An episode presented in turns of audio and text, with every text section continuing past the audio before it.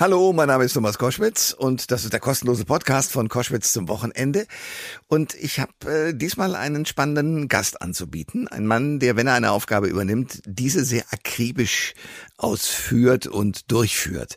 Ich rede von Siegfried Tesche, der ist Filmjournalist und Autor, hat schon ganz viele Bücher geschrieben.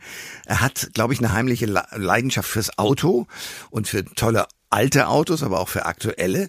Wir haben schon mal miteinander gesprochen, da ging es um James Bond und seine Autos. In diesem Fall geht es passend zu einem Film, der jetzt ja in die Kinos gekommen ist, nämlich Elvis. Es geht um Elvis Presley, den King of Rock'n'Roll. Er hat ein Buch rausgebracht, das heißt Motorlegenden Elvis Presley, eben über die Leidenschaft von Elvis, tolle Autos zu kaufen, teilweise ganze Autohändler leer zu kaufen mit äh, der Vorstellung, dass auch die Freunde unbedingt einen Cadillac brauchen. Was dieser Mann zu erzählen hat, sowohl über den Film als auch über die Autos von Elvis Presley, das erfahrt ihr jetzt. Der Thomas Koschwitz Podcast. Ich freue mich sehr. Da, es gibt einen, einen Spezialisten jetzt am Telefon, äh, ein Autor, Filmexperte. Wir haben schon manchmal miteinander gesprochen. Siegfried Tesche. Schönen guten Morgen. Schönen guten Morgen, Herr Koschwitz. Ich grüße Sie. Inwiefern würden Sie sagen, ist das der Musikfilm des Jahres? Das ist er auf jeden Fall, aber das Jahr ist ja noch nicht um. Aber ich weiß, dass in nächster Zeit natürlich nicht noch weitere Musikfilme avisiert sind. Ähm, es ist auf jeden Fall so, dass dieser Film nicht nur ein reiner Musikfilm ist, sondern die Biografie von zwei Menschen.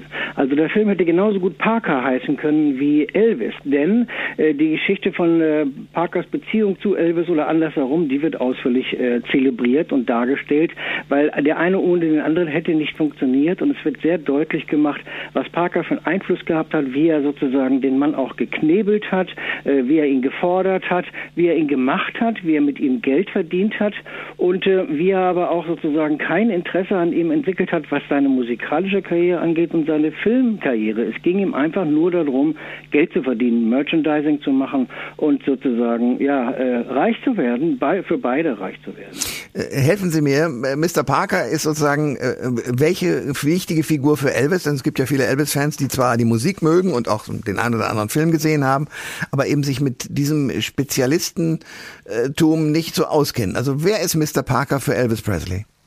Eigentlich ist Mr. Parker ein Holländer, der heißt Andreas van Kuik. Der hat äh, Holland verlassen, ist ähm, in Amerika gestrandet, hat äh, dort so auf äh, Jahrmärkten gearbeitet. Unter anderem eine seiner Attraktionen waren tanzende Hühner. Das hört sich jetzt kauzig an, aber es gab dann äh, so Platten, heiße Platten, auf denen er Hühner gestellt hat und die natürlich aufgrund der Hitze dann anfangen sich zu bewegen. Dann hat er verschiedene ähm, Musiker promotet, unter anderem auch Hank Snow. Das wird auch im Film gezeigt. Und dann stellte er bei einer Veranstaltung, das nannte sich Louisiana Hayride, das war so ähm, Herbst 54, stellte er fest, dass es da einen jungen Sänger gibt, der mit zwei anderen Bandmitgliedern doch ganz toll äh, die Massen bewegte, vor allen Dingen junge Frauen und auch mittlere Frauen, äh, Frauen mittleren Alters und älteren Alters. Und er hat gedacht, Mensch, mit dem kann man doch vielleicht Geld verdienen. Und dann hat er das Management übernommen und hat angefangen, ähm, als Tom Parker in Amerika zu arbeiten und Elvis zu promoten. Hat ihn auch gefragt, was möchtest du gerne? Hat er gesagt, ja, ich möchte gerne Konzerte geben und ich möchte gerne in die Filmbranche. Und dafür hat Parker gesorgt, hat dann Verträge geschlossen mit Hollywood Studios und letztendlich hat Elvis ja 31 Filme gedreht und äh, Million Seller an Platten herausgebracht. Und er hat sich auch um das Merchandising gekümmert. Das heißt, das heißt, er hat immens viele Produkte auf den Markt geworfen, an dem er und andere natürlich kräftig verdient haben. Der Regisseur des Films, äh, hat äh, acht Jahre am Elvis-Film gearbeitet. Was macht dieses Biopic so speziell? Es gibt eine ganze Reihe von Aspekten. Auf der einen Seite arbeitet er mit ganz vielen verschiedenen Methoden. Also es gibt zum Beispiel so, weil Elvis ein Comicleser war, gibt es durchaus so Comic-Einflüsse in gewissen De äh, Sequenzen, relativ zu Anfang vom Film.